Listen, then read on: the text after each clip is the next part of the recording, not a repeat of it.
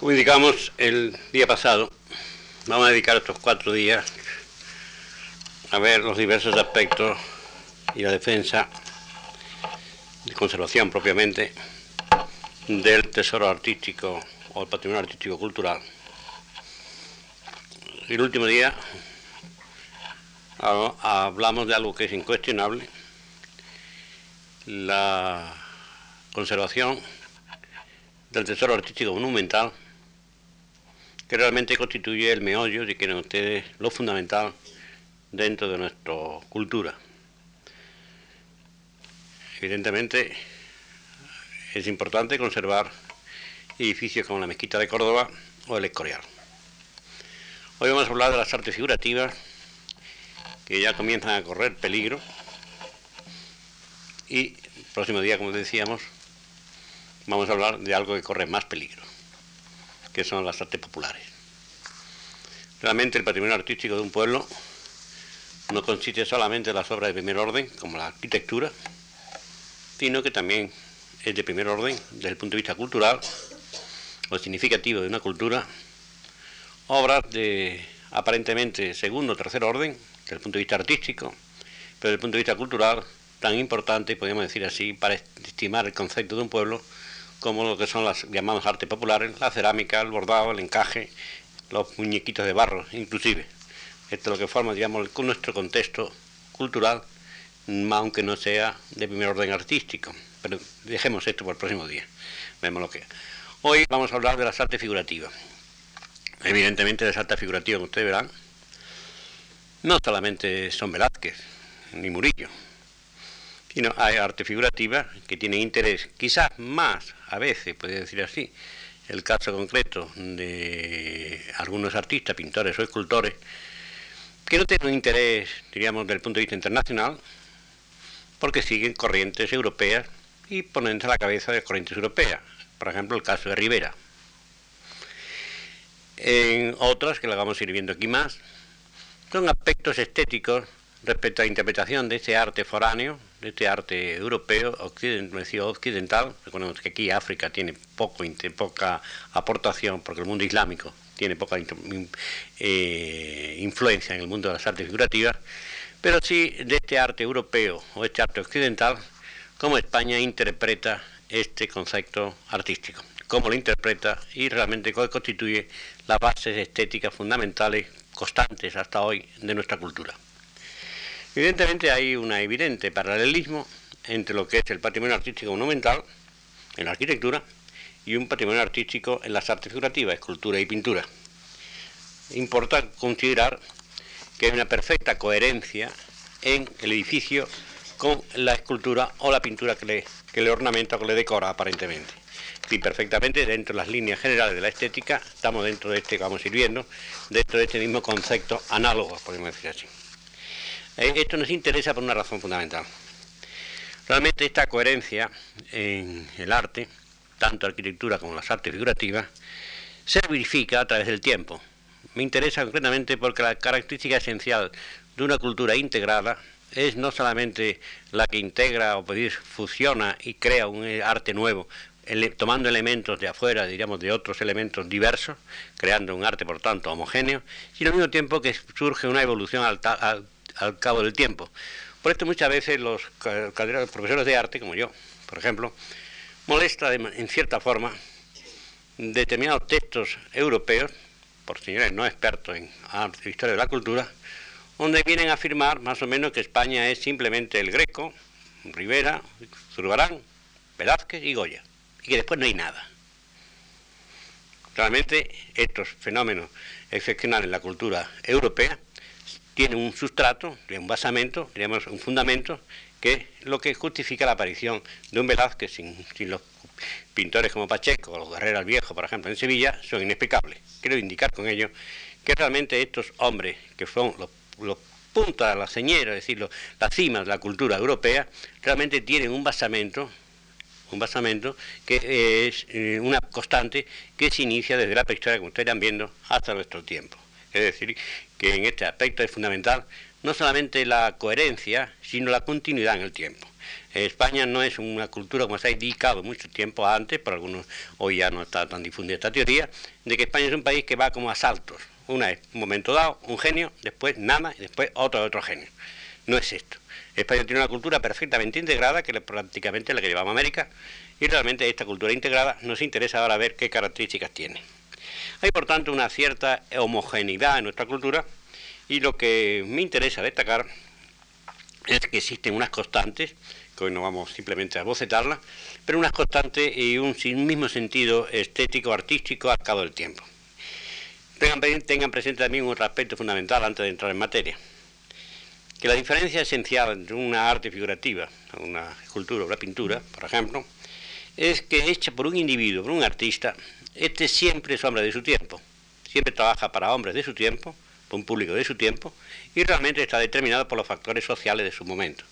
Realmente la obra de arte eh, necesita el contexto ambiental, tanto físico actualmente, como veremos en su momento cuando hablemos de la destrucción de los bosques en función de los monumentos, que supone el, arte en función del contexto ambiental, como al mismo tiempo el contexto ambiental de la formación del artista que realmente el artista casi todos se forman en España, o son todos se forman en España, y realmente la, estética de este artista que, ejecuta una obra para un público que es, su tiempo, son coetáneos, pero realmente corresponde a un mismo sentido estético. Si no es realmente un extranjero, porque inclusive el caso mm, característico del greco se transforma luego y se hace hispánico. Quiero decir con ello que la influencia fundamental del ambiente, el ambiente histórico, si quiere usted el ambiente cultural de España, es esencial para poder entender el arte español. Es decir, no se puede estudiar historia del arte sin conocer la cultura, la historia del momento y los condicionamientos geográficos y, podemos decir así, históricos del momento. Bien. Ahora bien, como al ser hecho por un individuo, evidentemente no todo es, mono, eh, digamos, igual, no es monótono, es decir, en el, sentido de que realmente la individualización es muy importante en tanto en cuanto cada artista es individual dentro de una, unos parámetros más o menos homogéneos de una cultura. Podemos distinguir perfectamente la diferencia que puede existir entre un Alonso Berruguete y un Juan de Juni o un Diego Siloé por la misma época. Es decir, entre una, una, una iglesia como las catalanas de gótica y las iglesias castellanas de la misma época. Existe la uniformidad dentro de una homogeneidad y una diversidad basada en la personalidad. No vamos a hablar aquí de psicología del arte, pero en esencia hay que también tenerlo presente estos aspectos. Evidentemente, eh, no podemos explicar muchos aspectos del arte catalán en relación con la cultura catalana, con mm, el aspecto comercial, si quieren ustedes, de tipo mediterráneo de la cultura catalana, comparado con la cultura, digamos, de Burgos, por ejemplo. Esto es mm, lo que nosotros vamos a intentar aquí, más o menos muy abocetadamente, como natural, simplemente como insinuación, marcar unas directrices que se van, que se van repitiendo. Eh, se van repitiendo al cabo del tiempo, es decir, a través de los diversos periodos artísticos en las artes figurativas, que son unas constantes españolas, es decir, propiamente españolas, en el sentido de que lo que determina o lo que caracteriza nuestro arte eh, van a ser estas normas, por lo menos intentar decirlas, las normas que son, diríamos, los aspectos estéticos que se consideran como más representativos de nuestra cultura. Bien. Eh, evidentemente, en las artes figurativas, como en las artes, en la arquitectura, se toma buenos elementos del arte foráneo, y no se crea en España vuelvo a repetir, que jugamos el primer día, en el sentido de que buena parte se han elaborado fuera de nuestra frontera, otras se han elaborado aquí, o se han reelaborado y han pasado a Europa, pero realmente esto es lo que es típicamente español. Esto lo vamos a ver mejor en las artes populares, en el sentido, como cualquier arte de, de cada pueblo, que son más libres en el pensamiento del artista en cuanto a someterse a unas normas, digamos, de carácter internacional. Entonces realmente siempre tendremos el aspecto de siguiente de percibir que una obra de arte no es más en España que una transformación, una interpretación de formas no insólitas en la cultura de Occidente, sino normal en la cultura de Occidente, pero interpretada exclusivamente por un genio o por un artista español, en el sentido de que la cultura es la que se refleja en su forma de hacer. En esto vemos ya una característica, por ejemplo, esencial, empezando ya con cosas concretas. El, el, principio de la historia de España, curiosamente, ya se dan unas notas que van a ser constantes hasta nuestros días. Es, diríamos, en primer lugar, el realismo. El realismo que se da en el arte primitivo. Bueno, voy a ir proyectando para que sea más... Voy a proyectar... Hasta aquí. El realismo que lo vamos a ver perfectamente en el arte primitivo en la cueva de Altamira. Es decir, eh, esto no tiene paralelo en Europa, podemos decir así, porque ni las cuevas eh, francesas, es decir, que son paralelas, es decir, tienen tanto realismo como estas esculturas de Altamira, como estas pinturas, que son pinturas de escultura al mismo tiempo, como saben ustedes viendo, donde el artista repite lo que, lo que está viendo visiblemente. Tenemos este realismo que es característico y que va a llegar, como ustedes van a ver al final, con el realismo del arte de nuestro tiempo en determinados artistas. Esa es una nota distintiva, una nota distintiva inclusive de nuestro arte prehistórico. Es decir, realmente de este arte prehistórico de la zona cantábrica española. Pero al mismo tiempo que aparece este en Altamira, como la siguiente, bueno, dispense que voy a hasta que coge el tranquillo de esto. Una nota también muy característica tiene usted, le pongo al jabalí de la coda de Altamira, una novedad. Es el primer momento, el primer ejemplo europeo dentro de las pinturas prehistóricas donde representa el movimiento, es decir, un jabalí corriendo. Eh, sí, está muy abocetado, evidentemente, pero tenemos ya esta afición de hacer una realidad, porque la realidad no es, digamos, un concepto estático, sino dinámico. La realidad que vemos continuamente es la realidad visual, es la realidad de lo que se mueve, lo que está vivo. Y curiosamente, el, el, los bisontes de Altamira se mezclan con elementos que realmente estamos dentro de este, este más característico este jabalí, que está corriendo, es decir, está en el mundo real.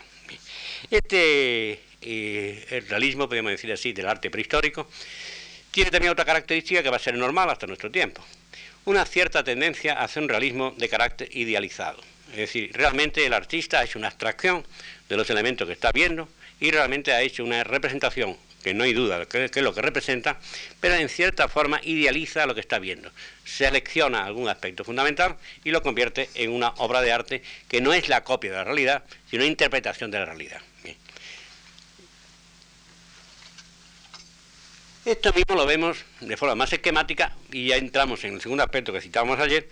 Eh, junto a esta expresión del movimiento que hemos visto en el jabalí, tenemos otra característica en España, que España siempre, como les dije el primer día, eh, tenemos este dualismo entre Europa mm, y entre las, de las el arte prehistórico europeo, centro, centro europeo, y el, el arte africano prehistórico, Tasigre concretamente.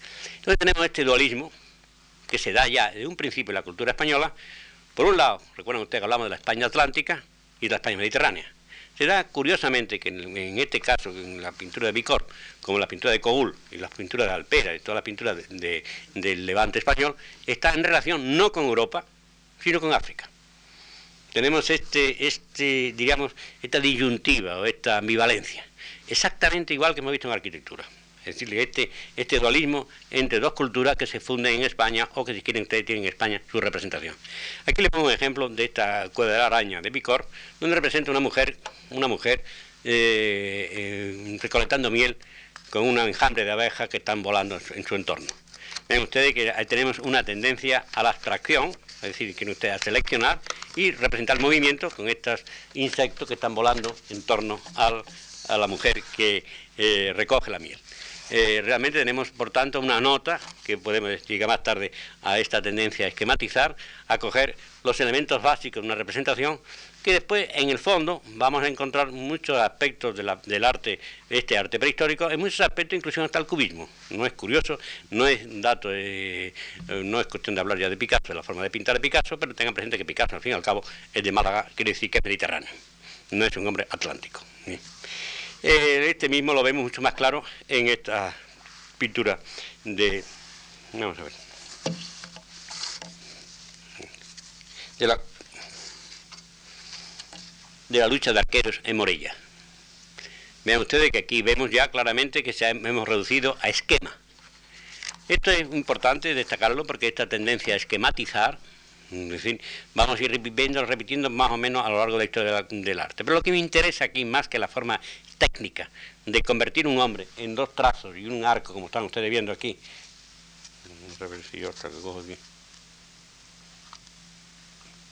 Eh, y la lucha de los arqueros en el centro, es decir, en unas líneas, esto se importa por una razón fundamental. Vemos que lo que me interesa no es la forma técnica con que el artista esquematiza al hombre, sino la idea fundamental de que el artista se inspira en el mundo visible y lo esquematiza, pero se inspira en el natural. Es decir, el natural como base, diríamos así, de la expresión artística. Esto es fundamental porque va a ser una constante, aunque luego eh, en determinados periodos será más o menos acentuada.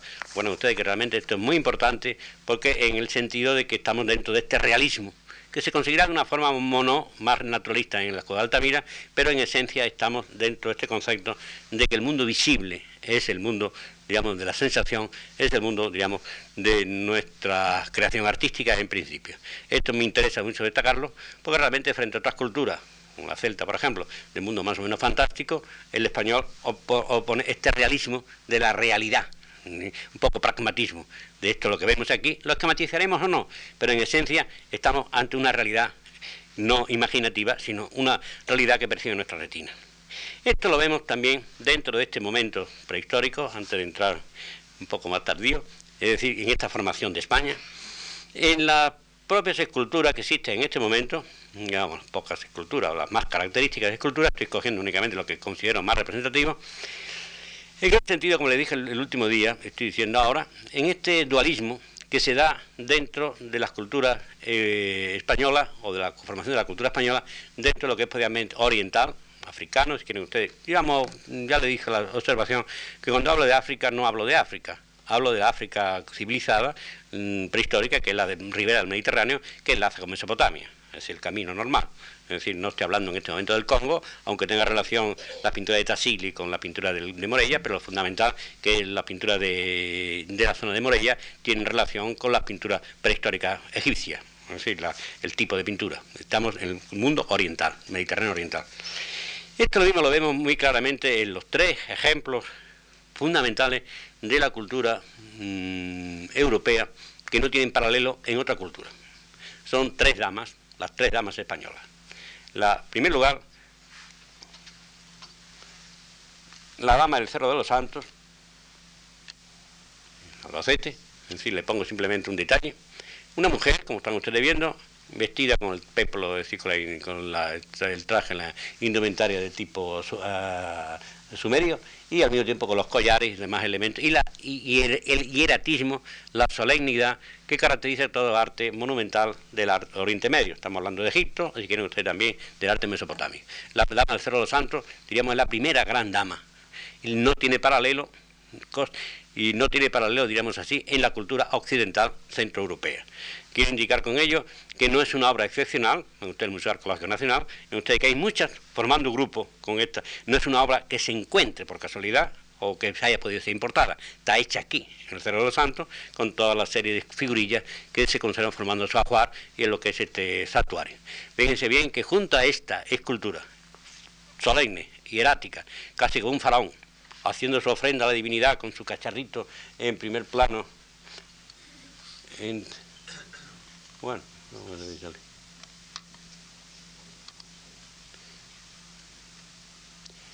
Para hacer la ofrenda y frente a este mirada hacia el, hacia el futuro, la vamos a ver luego en relación esto con otro arte oriental, que lo vamos a ver a continuación, con el arte bizantino, que también procede de la misma raíz. Pero junto a esto aparece en España otra que corresponde a otra cultura. Es decir, la dama de Elche, como ustedes comprenderán, esto está en relación con el mundo, el mundo griego, quiere decir con ello, el mundo aunque sea arcaicamente griego, es decir, el siglo V por lo menos, casi en principio del siglo, o por lo menos fin del siglo VI, y lo que interesa es que vean ustedes que hay un dualismo. Frente a este hieratismo solemne de la dama de Cerro de los Santos, aquí hay una preocupación por la belleza, porque nos agrada la forma suave, digamos, aunque el rostro se representa. Y frente a ello tenemos la siguiente modelo como punto, digamos, de referencia o punto intermedio. Dispensen. ¿No? No sé cuál de los. Bueno.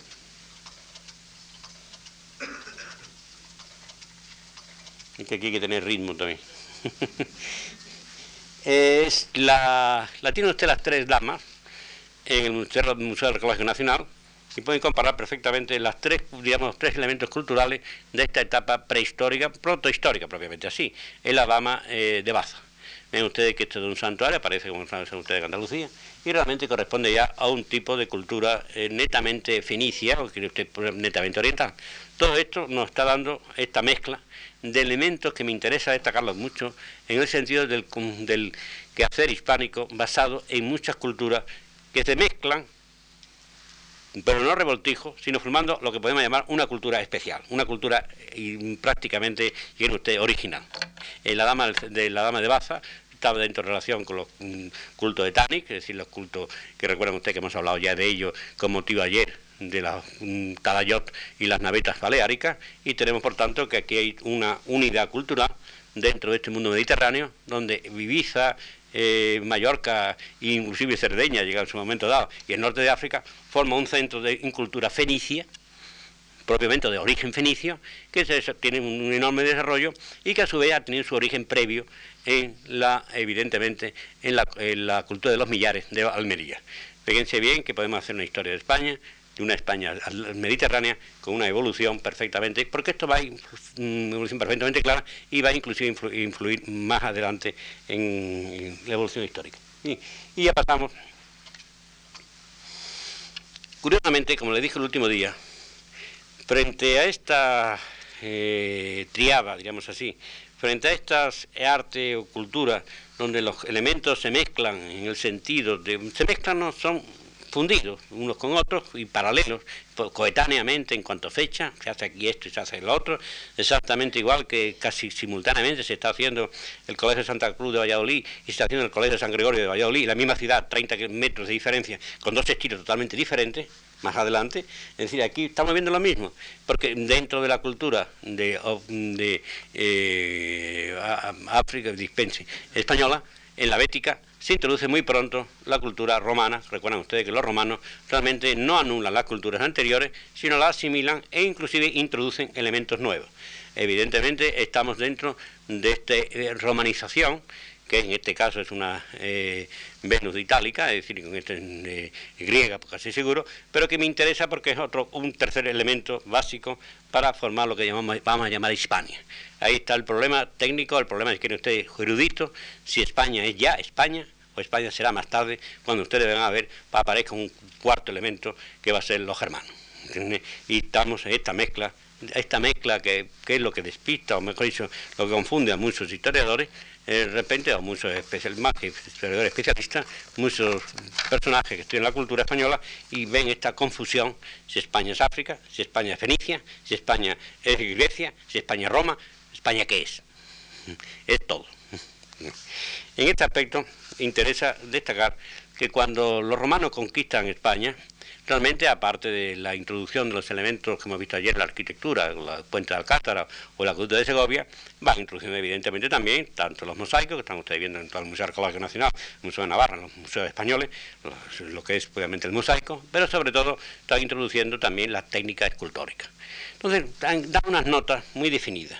Por una parte, el arte español romano no es simplemente importación Evidentemente hay importación de escultura, como probablemente es esta escultura, pero otras esculturas se hacen en España por artistas españoles formados por artistas romanos o artistas griegos.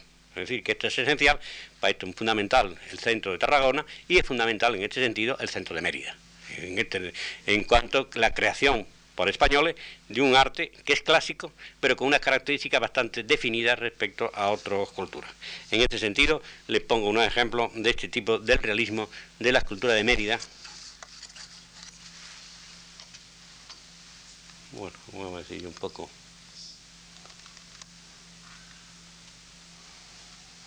Es clásico, no hay duda. Pero evidentemente, comparado con la anterior, ven ustedes que aquí hay un sentido más realista, digamos así. Y le pongo un ejemplo de Mérida, pero además le pongo otro ejemplo muy claro. Mm, vamos a ver si está esto así. Ahí, allí. Y pensé que iría un poco otro lado. Del Museo de Navarra, una escultura de un busto romano, donde vemos estas características, diríamos, de caracterización del personaje, que son notas distintivas, digamos así. Vamos a ver si enfoco.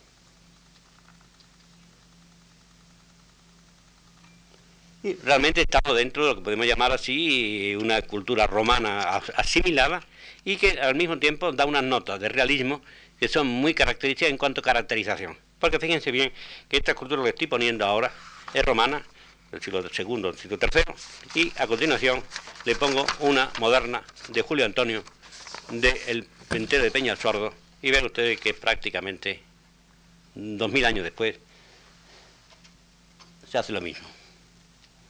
Es decir, ya sabemos que Julio Antonio se forma dentro del ambiente de la cultura clásica, en Tarragona, concretamente, y también estudiando de Mérida, y resulta que el arte de Julio Antonio, la única forma de explicártelo en nuestros días, comparado con otros artistas europeos, es en este asentamiento, si quieren ustedes, en esta fundamentación, en aspectos estéticos de la cultura romana, de las culturas romanas españolas. Es decir, me interesa eh, destacar un poco el efecto de, de mm, continuidad.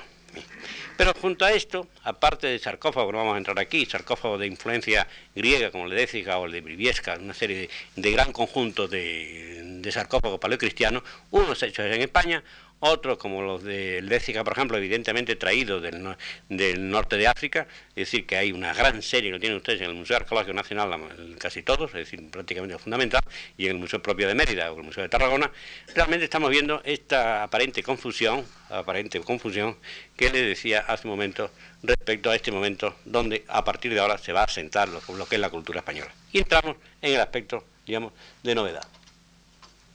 Bueno, aquí tienen ustedes una escultura del Museo Arqueológico Nacional, el sarcófago de Usillos, que pasa muy desaparecido para los visitantes del museo.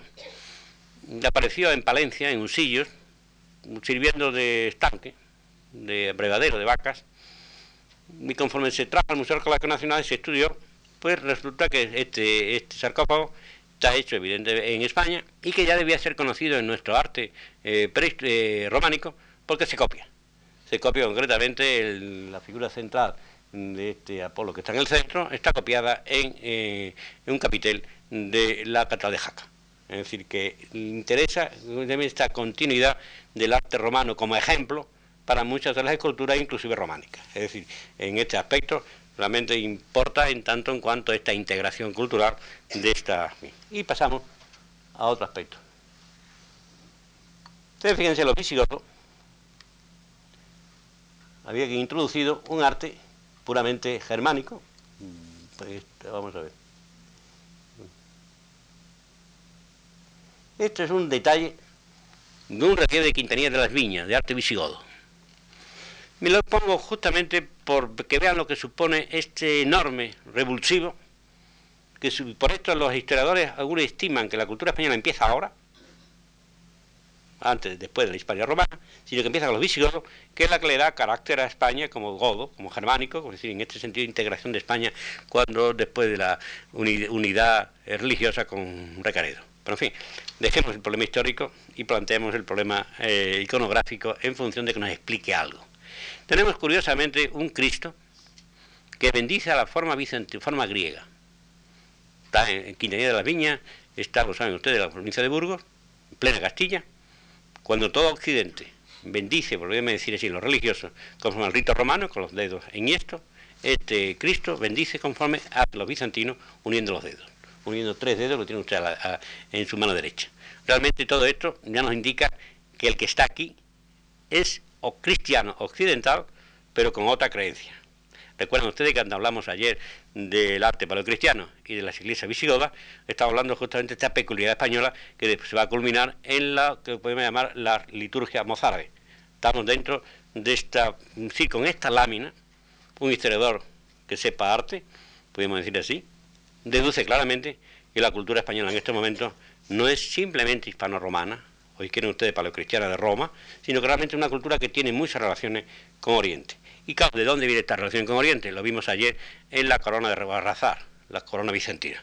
Tenemos el arte bizantino entrando a España a través del estrecho de Gibraltar, por el norte de la provincia de, África. Realmente esto es lo que va a dar originalidad. En este sentido, realmente eh, interesa que por lo menos que sepamos, aunque no puede poner muchos ejemplos de esto, de que estos relieves de Quintería de las Viñas, como el San Pedro de la Nave, son las iglesias visigodas, el que haya estado en el Museo de Zara, en el Adriático, en la frontera de Yugoslavia, o en Cividales, se encuentra que allí tiene lo mismo, que es justamente el extremo, el límite del Imperio Bizantino.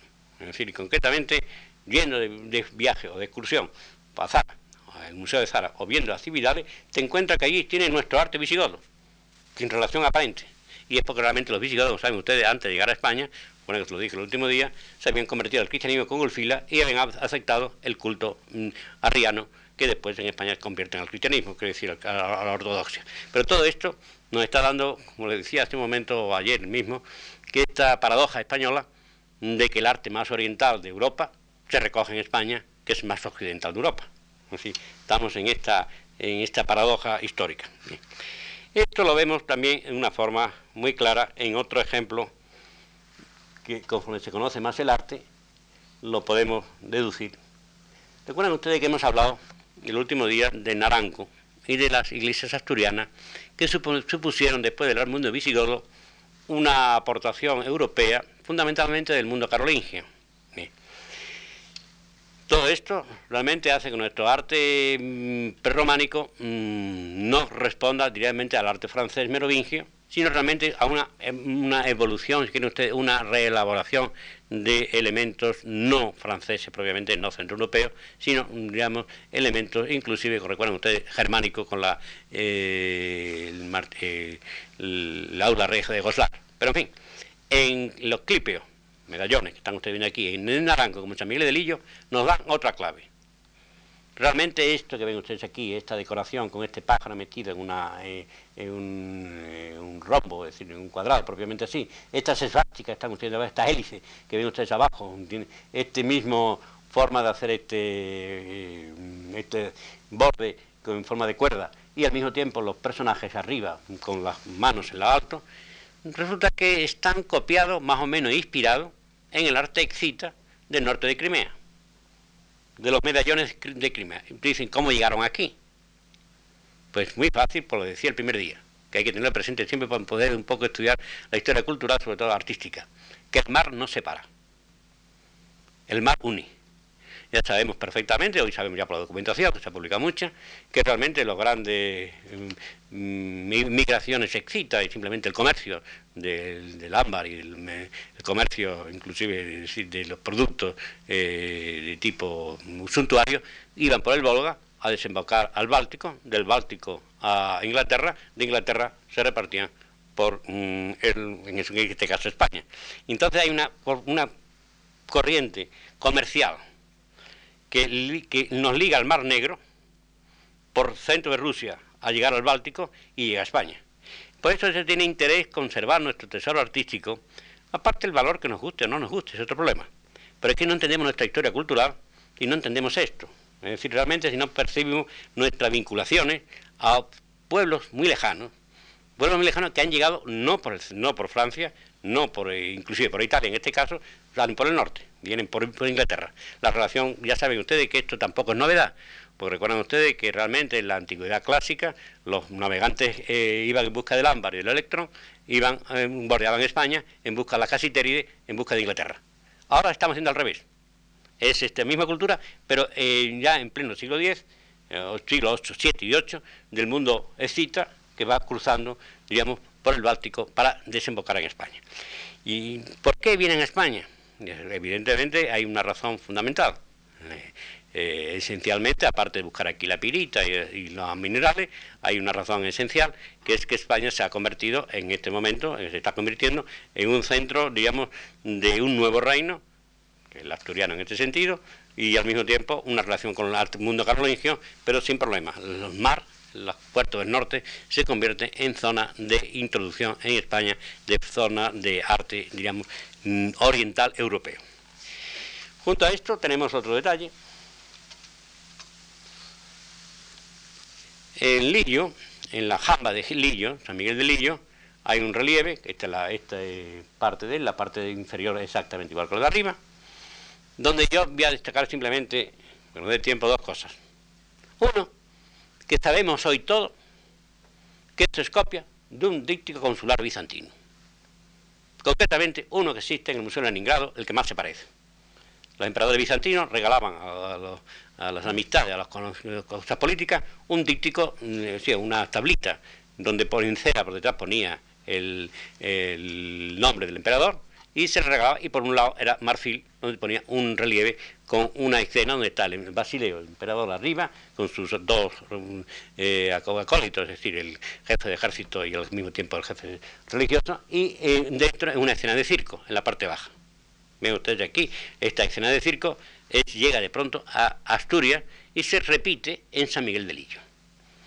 Pero aparte del concepto histórico de esta introducción, de algo que está conocido porque está en el Museo de la Pieza, y sabemos muchos más trípticos consulares eh, bizantinos de esta época, hay otro detalle que me interesa mucho destacar. Es que fíjense que el artista que ha hecho esto mm, está copiando, pero no es un bizantino. Tiene unas características, unos rasgos estéticos fundamentales. Si se fijan un poco, vean que el domador de la parte de abajo tiene el cuerpo vacío, propiamente hueco. Y el de arriba, el emperador, con los acompañantes, tiene una especie, digamos, de huecos es decir, realmente estamos valorando el vacío, lo cual realmente esto nos lleva a, otro, a otro ejemplo, se pueden poner más, a la escultura de Gargallo, o si quieren ustedes, a otra escultura del famoso escultor de nuestro tiempo, Alberto. Es decir, esta valoración del vacío se da en España en nuestro prerrománico, y luego se va a dar en el siglo XX. No quiero decir que Alberto ni Gargallo conozcan Lillo, pero evidentemente el concepto, como Julio González, de hacer una escultura donde el vacío se valorice, está dentro del concepto que se hace en algún aspecto de la estética del arte asturiano. Esta etapa, digamos, como recuerdan ustedes, que culmina en algo fundamental, que es la mm, aparición del mundo mozárabe, donde aparece algo que es de influencia copta, pero que para Europa y para España tiene mucho interés, que concretamente le pongo un ejemplo, el Beato de Silos, pues le pongo uno, hay 24 nos lámina en torno a la, aparición del año 1000, de la cercanía del año 1000, con la creencia en el fin del mundo y la aparición de estos monstruos que están ustedes viendo aquí, en este caso la gran serpiente con esta especie de ranas que aparece en la parte alta. Interesa desde el punto de vista cultural dos aspectos. Uno es que España es el único país del mundo occidental, cristiano, que se preocupa de una forma evidente por la cercanía del mundo, la cercanía del fin del mundo es cuando se ponen las pronatios del Beato de Líbana en función y se obliga a la Iglesia Española mozárabe a leer trozos del Apocalipsis en los últimos, eh, el año 900, y pico, en, todas las iglesias. Se va leyendo toda la semana un trozo del Apocalipsis.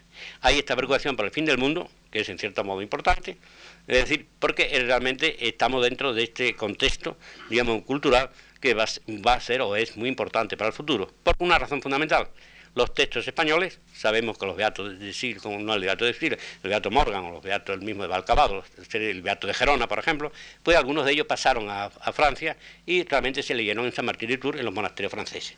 Realmente es una aportación fundamental de España con un modelo de influencia oriental, porque esto es copto. Esto es, realmente sabemos ya perfectamente que esto es de influencia islámica. En copto, al decir copto, estamos en el mundo islámico y la forma estética de hacerlo corresponde, aunque no sean islámicos, pero sí la forma de estética de organizarlo está dentro del mundo islámico, el mundo musulmán. Y entonces tenemos esta influencia, los mozárabes, esta influencia musulmana dentro del arte europeo. Me interesa porque es, por vez primera, y ya paso a otro tema, porque si no vamos a estar aquí mucho tiempo, a algo fundamental. España, diríamos así de una forma gráfica, mm, crea el diablo. Antes no había diablos. Ahora el diablo como monstruo se crea en España con los beatos árabes. O se difunde por España. Exactamente su origen hay que entrar en el mundo mesopotámico. Su origen. Pero difusión en el mundo cristiano. Ustedes verán todo el mundo paleocristiano, todo el mundo visigodo, todo el mundo germánico, todo el mundo anterior. Prácticamente el diablo no existe en forma física. Ahora, eh, a partir de los beatos, surgirá el diablo y el monstruo. El monstruo será la gran aportación de España a la cultura europea. Curiosamente, dicho ya un poco marginalmente, aunque no sea muy mm, demasiado esquemática, puede parecer demasiado ah, eh, una afirmación demasiado cruda, parece que España también, la figura monstruosa, monstruosa, ha sido creada en parte en el siglo XX, nos gusta, no nos gusta, otro problema, por buena parte de la obra de Picasso. Es decir, realmente nos hemos acostumbrado a esa fealdad que van ustedes a ver dentro de un rato, a esa fealdad, pero al mismo tiempo junto a una gran belleza. Y estamos en este concepto expresionista que va a ser muy importante para el futuro. Dentro de este concepto, evidentemente, vamos a ver a continuación, eh, estamos viendo una... Ahí tienen ustedes del Pórtico de la Gloria, todo el mundo se fija lo de arriba, que es lo bonito. Nadie se fija lo de abajo, que es lo feo. que es justamente estos monstruos que están acechando al mortal para, digamos así, eh, castigarle. Fíjense que aquí se está deduciendo a otra cuestión básica, una creencia española o constante creencia española en la vida de ultratumba y el juicio final. Es decir, estamos viendo concretamente todos estos aspectos, en otras religiones se da menos importancia a esto, y en cambio aquí en España se va dando muchos aspectos, digamos, que es lo que muchos autores estiman como cosa negativa española, es decir, tanta preocupación por el castigo futuro. Bien, pero vean ustedes,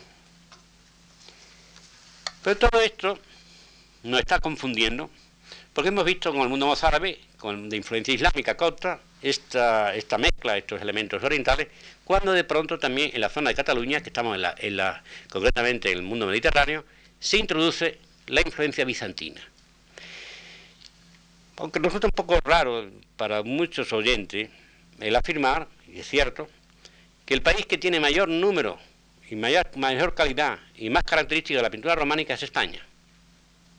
No digo que los demás países lo tuvieran o no, pero hoy realmente el Museo de Arte de Cataluña, con el Museo de, Arte de la, de Diócesis de Jaca o el Museo de, Huesca, realmente ofrecen un, unos conjuntos de pintura románica realmente que no existe en el resto del mundo. Algunos están, como pasa en, Norteamérica, pues están llevados, decir, pero son españoles, de iglesias españolas. Ahora bien, esta influencia, este, esta pintura fundamentalmente eh, de arte mediterráneo es bizantina en principio. Sabemos que todo esto está en relación con la abadía de Monte Cassino, con la abadía de Siderio, y en resumen ahí se crea, en el sur de Italia. Sur de Italia, la zona de Sicilia, la región partenopea, donde realmente los artistas bizantinos mezclan con los italianos, ahí se crea el arte. Eh, sabemos todo perfectamente que a través de la abadía benedictina de Monte Cassino pasa el románico, la pintura, al resto de Europa. Pero España tiene un enorme desarrollo. Y aquí tienen ustedes, concretamente de Pedret, hay muchas iglesias, todo el Museo de Arte Cataluña lleno, es decir, la pintura de Pedret, donde esta figura de mujer que están ustedes viendo aquí, aparte de la estilización de las manos, es típica, netamente bizantina. Es decir, habrá bizantinismo mayor o menor, pero en esencia tenemos una nueva aportación, que frente a lo que hemos visto antes, podríamos decir así, africano o copto, vamos ahora a introducirnos un elemento nuevo que todavía no es carolingio, no va a ser propiamente de influencia francesa. Ven ustedes aquí otro detalle más Ustedes están viendo esta Virgen de Taúl, un aspecto esencial para mí, a mi modo de ver, este hieratismo, esta solemnidad, que realmente nos está dando esta rigidez, esta seriedad, digamos, esta permanencia. Fíjense bien que buscando mucho el origen estético, es el mismo base estética que la que tiene un faraón en Egipto, que la que tiene un basileo bizantino, o de la que hemos visto ahora la Dama de Cerro de los Santos. Este de mirar miraba al futuro, al, más allá, podríamos decir así, y esta rigidez que me interesa porque es lo que da permanencia. Para el artista, esta es la forma de hacer permanente una figura. Y claro, realmente estamos dando de una creencia religiosa en este sentido, de que da permanencia a las a ideas propiamente religiosas respecto a la fugacidad de la vida realista. Ven ustedes al mismo tiempo el arte bizantino aquí bien claro. Bueno, España tiene una enorme riqueza, una enorme riqueza eh, de frontales de altar, sobre todo la región catalana y la región aragonesa, esencialmente, con Navarra, no tanto, pero realmente esto en Europa es desconocido. Estamos de estos frontales de altar, que no es más que la versión española, barata, económica, de los frontales de altar en plata y esmalte del mundo de Bizancio realmente tenemos esta transformación que hemos visto ayer en la mezquita del Cristo de la Luz en Toledo, que es una transformación en económico de la mezquita de Córdoba en material de primer orden. Le pongo dos detalles para... Ustedes fíjense un detalle, y antes de seguir un poco, aparte de la eh, figura en sí misma, como realmente al artista no le interesa, esto es esencial, también típicamente español, típicamente de ahora también. No interesa la bella forma, le interesa la expresión de la idea, que es diferente. Una figura fea puede ser tan bella como una figura bella en línea. Vamos a ver ahora figuras bellas y figuras horripilantes. Realmente estamos dentro de este concepto que lo que importa en España en este sentido es el contenido, no la forma eh, de expresión mm, externa. Ven ustedes aquí la Virgen de Raúl, ven ustedes la estilización, estamos ya en una etapa final del arte románico, del arte catalán, ven ustedes la proporción de la mano, tiene en la mano el platillo con las oraciones y fíjense bien cómo ha estilizado la toca y ha hecho una figura que nos resulta bella formalmente, pero lo que interesa aquí es también este concepto hierático, solemne, que es una norma fundamentalmente estética esencial. Vuelvo a repetir que estamos viendo un arte donde el hieratismo, la solemnidad es esencial y hay que evocar a la fuerza el mundo oriental de Egipto, por, ser más claro, eh, más, más sencillo acordarse de él, en este concepto de la seriedad, digamos así, y la permanencia. Ahora, junto a esto, y ahí tenemos el dualismo, tenemos escena, como esta que le pongo a continuación, donde nos va a recordar lo que vamos después más tarde. Aquí le tenemos, esto es en Quintanilla de del Mar, y tenemos también Villalcaza de Sirga, tenemos algunos ejemplos de románico catalán, de románico cántabro. El concepto de la figura melancólica, si quiere usted lírica, en este caso, junto a estos monstruos de capiteles, que no voy a poner ninguno en este momento, aparece de pronto un relieve, como pasa en Villalcaza de Sirga, a la entrada, donde un caballero se despide de su mujer, evidentemente porque sale para la guerra. Ven ustedes que este concepto, o bien que la recibe, porque ahí ya lleva una flor en la mano, ven ustedes que hay este concepto lírico, en cierta forma, de esta recepción del Señor que ha ido a defender la fe. Lo vamos a ver después, más tarde, en otros ejemplos. Tenemos este, este dualismo, que es muy eh, característico, porque vamos a ver ahora la aparición de la melancolía. Dentro del realismo, fíjense que esto se ha hecho mucho hincapié en ello de este realismo que le decía hace un momento, los ancianos de del Pórtico de la Gloria. Ancianos tocando instrumentos en los tímpanos románicos hay centenares, o por lo menos decenas. Los ancianos del Apocalipsis hacen, hacen mm, música en torno al Señor. Todos tocan vihuela, tocan, tocan algún pandero. Bien. Ahora ninguno toca un instrumento típicamente gallego, en este caso, la zanfona. El instrumento típico de Santiago de Compostela. Fíjense bien que entramos dentro del realismo.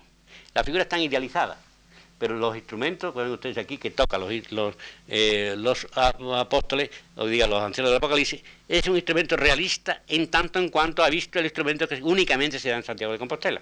Todavía se hace de vez en cuando. Usted, inclusive uno está preparando las teclas, el otro está dando el manubrio. En resumen, tenemos este detalle realista, que es una nota que hemos visto repetidamente cómo vamos coincidiendo, o más o menos coincidiendo unas, unas formas estéticas. Llegamos al gótico, donde lo esencial, recuerdan ustedes, es el realismo del Baudier Damiens, de la escultura francesa, concretamente en este momento. Y en España, un maestro, el maestro Enrique de Burgos, hace escultura como la, puerta, la imagen de San Indalecia, la puerta del Salvetar, pero otro segundo maestro, que es el maestro de la coronaría, ya introduce el detalle español y hace retratos. La aparición del retrato está perfectamente demostrada que es justamente una característica de los escultores góticos españoles castellanos. Y entonces a doña Violante, la mujer de Alfonso el Sabio, la retrata en el momento de la boda con su marido, con, Alfonso el Sabio. Ven ustedes que realmente ha hecho un retrato de la reina, no una figura mítica más o menos fantástica, sino un retrato concreto. Y esto es muy importante porque de esto da origen a lo siguiente.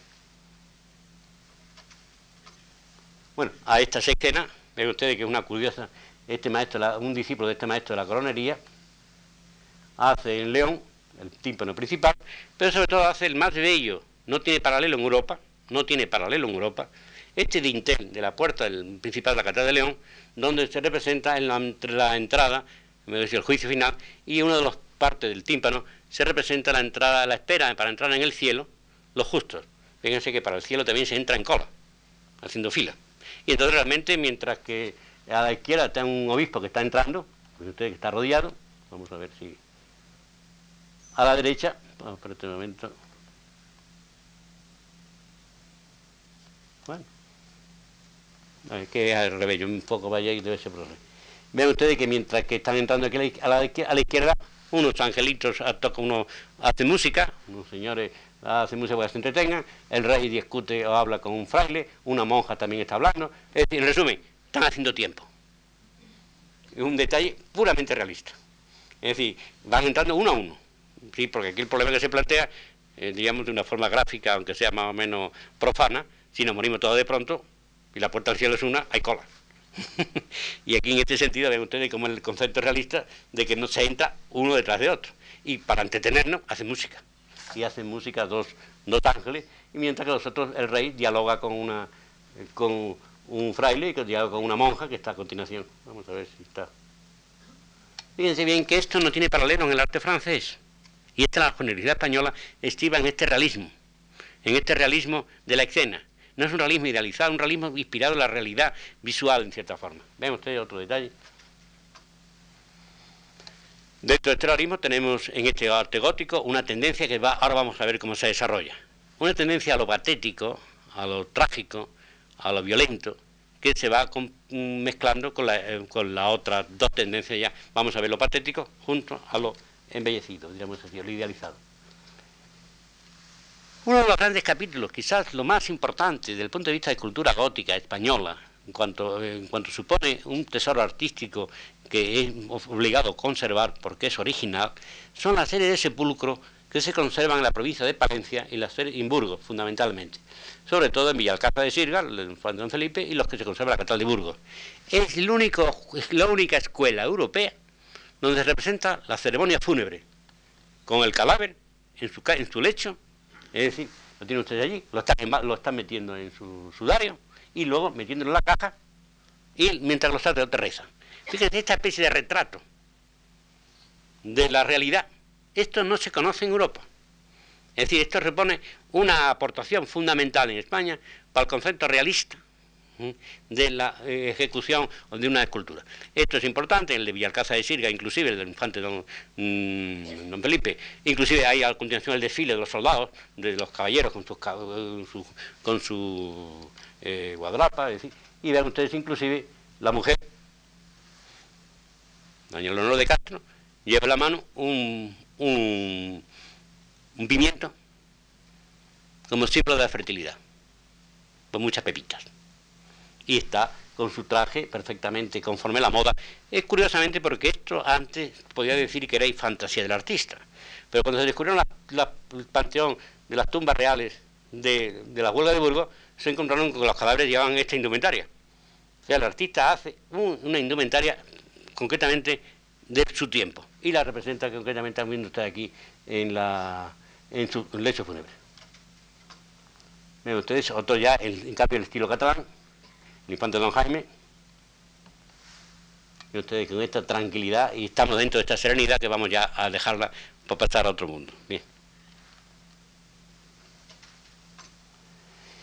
Una novedad fundamental. Y entramos ya aquí un aspecto que es muy discutible, por lo menos muy para pensar. Mucho antes de que el Renacimiento italiano mm, desarrollase de una determinada tendencia estética hacia la idealización suma, España ha aportado un concepto de la melancolía ante la muerte. Concepto melancólico que lo representa perfectamente el doncel de Sigüenza. Es un caballero muerto a los 23 años de edad en la Vega de Rana, es la flor de la edad, y que se apoya, como están ustedes viendo, en un as de heno para indicar la fugacidad. Ay, pense, la fugacidad de las cosas de la tierra y al mismo tiempo medita sobre un libro de oración. Es decir, la melancolía nos está recordando a otro escultor, a otro pintor famoso, Huguet, y nos está recordando a otro maestro famoso, evidentemente no la conocían, que es Botticelli. Estamos dentro de este concepto, digamos, de la melancolía ante la muerte, que es también una característica, digamos, dentro de este, de este realismo, que aquí están representando que el personaje está con su indumentaria y al mismo tiempo el paje que está a los pies, que no lo ven casi, está llorando. Bien, sigo.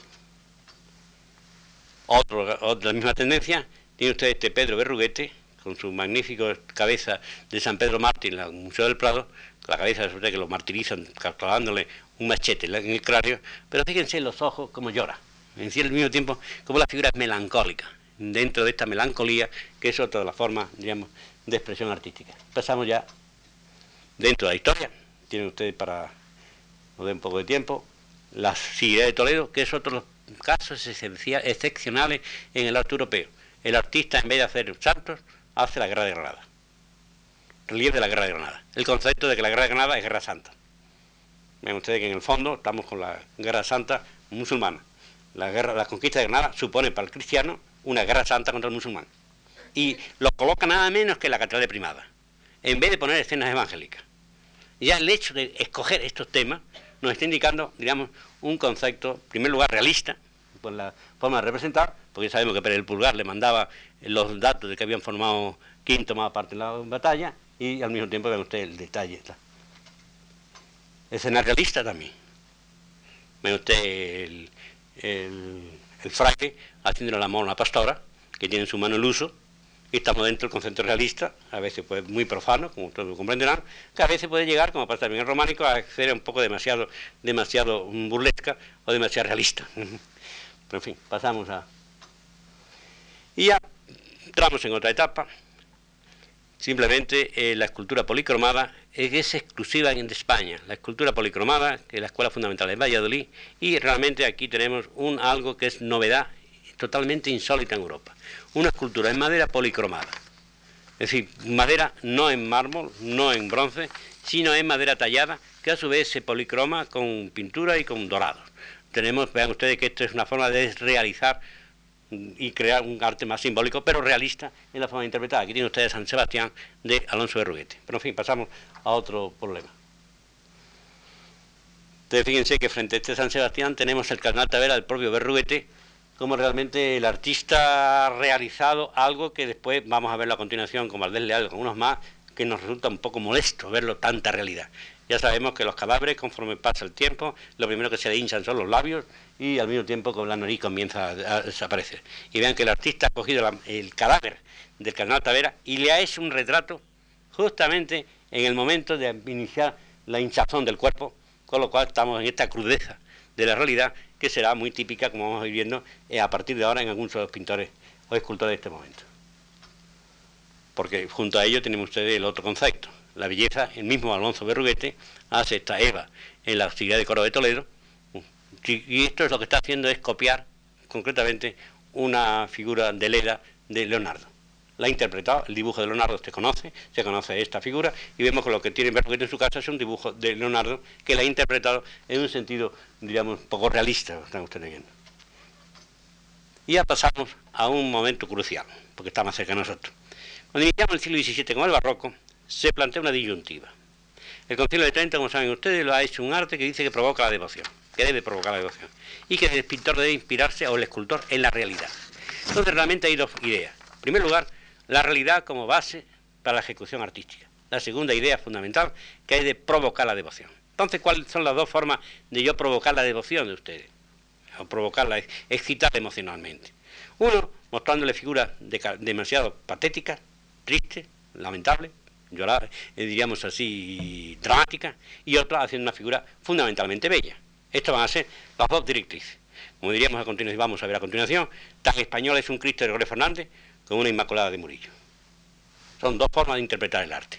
Aquí tienen ustedes de, Capote Santiago de Rivera con este concepto realista que exige ahora el, arte, el Concilio de Trento, porque el arte fundamentalmente español es un arte religioso. Bien, vamos a ver. Y pasamos del mismo de Rivera, junto a esto, algo que le va a causar un poco de sensación. La mujer paruda. Entonces pasan ustedes de una figura perfectamente realista a otra tan realista como la anterior, pero fea. El mundo no todo es bello. Y no tiene impacto en hacer dos figuras ni disimular. Hace un retrato de la mujer barbuda, que la tiene usted en la colección Duque de Lerma, y ven usted perfectamente esta mujer que tuvo varios hijos y se casó dos veces además, dicho entre nosotros como, como paradoja. Y llegamos a lo que es el fundamental. La escuela de Valladolid, con Gregorio Fernández, ahí tiene el Cristo de la Luz de la, Universidad de Valladolid, Fíjense bien la cantidad de sangre que tiene la rodilla, la sangre en el costado, que aquí mm, se ve pero no se ve demasiado. Es decir, con este concepto, vamos a ver, patético del Cristo muerto, agotado en la cruz.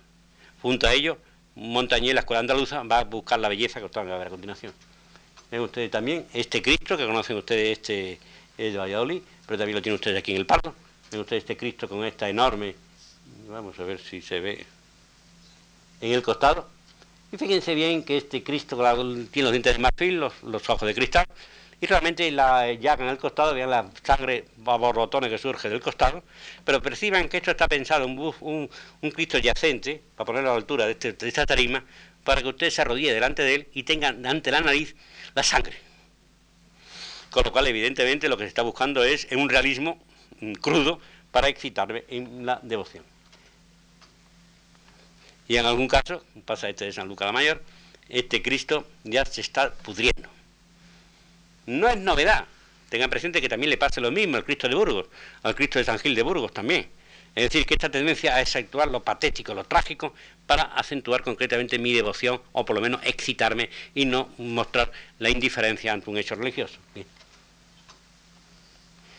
De hecho, son lo que causa sensación a casi todos los extranjeros que vienen a España, esta afición a las cabezas cortadas. Hay dos santos que son fundamentales, San Juan Bautista y San Pablo. Entonces realmente es raro el altar castellano andaluz que no tenga un platito con un santo perfectamente degollado y perfectamente estudiado anatómicamente como es el cuello. Es decir, como es la tráquea, como es el esófago, en resumen, estudiado con un detalle que nos resulta a veces, nos resulta, no diremos molesto, por lo menos molesto, que, pero a mí en el campo veo que el santo está perfectamente cortado a su cabeza. O bien este otro caso, entonces perciban realmente que estamos dentro de esta... Eh, lo que interesa ahora es, diríamos en cierta forma, es romper la indiferencia. Estamos dentro de este concepto y utilizando la realidad, el realismo, o bien vamos a ver la suma idealización. Ven ustedes, pasamos ya a otro mundo. En Montañés, como la, la cieguecita de la Catedral de Sevilla, ven ustedes perfectamente cómo el artista lo que busca aquí es la idealidad de la figura de la mujer, y tenemos ya todas las vírgenes andaluzas y los niños de Jesús, que vamos a ver unos cuantos el niño Jesús de Sagrario. Fíjense bien que usted en un altar pasa la cabeza de San Juan Bautista, lleno de sangre y al mismo tiempo con esta sensación desagradable, y el altar siguiente tenemos esta otra que nos mira un poco de haciendo puchero, como se dice vulgarmente. Y bien usted ahora a continuación otra de las vírgenes pequeñas Alonso Carlos, una de las más bellas de España, comparada a decir que en la misma iglesia están las otras, las cabezas de, de, de santos. Y fíjense por último, bueno, Murillo, porque es un niño ideal. Y vamos a ver ahora. Esto lo tienen ustedes aquí, las descalzas reales. Descalzas reales tiene usted una magnífica colección de esta estética de niños Jesús dormido, tranquilo, entronizado, en su calavera. Este arte melancólico, triste por una parte, pero no de otra parte bello. Este niño dormido en, la, en, en su sillita, le pongo nada más que tres, otro niño como muñeco, dicen puesto así en su trono, y quizás el más emotivo es este. Ustedes perciban que estamos dentro de este arte que no es, no es digamos, eh, internacional, en cierta forma, la forma de interpretar nuestro, nuestro sentido estético y sobre todo nuestro sentido religioso. Y ya, como contraste, para terminar con un contraste, Valdés Leal, el que hace las posterioridades del Hospital de la Caridad de Sevilla, un cuadro, diríamos, diríamos como dijo eh, Murillo respecto a este cuadro, es un cuadro que dan ganas de vomitar, repugnante. Pero en el altar de al lado hay Inmaculada, y hay un niño de estos que he dicho anteriormente. Fíjense, y fíjense el detalle, perdonen si le pongo esto, porque resulta un poco violento. No, anteriormente. anteriormente.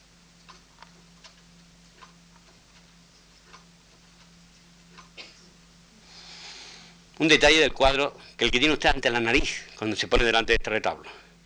Un el cadáver de un obispo en plena putrefacción, con su escarabajo, con su gusano, con su gusanera en el, vientre, y en resumen realmente, ustedes fíjense lo que hace un espectador español de un altar con un niño dormido, dormido tranquilamente, y paso siguiente se encuentra esto.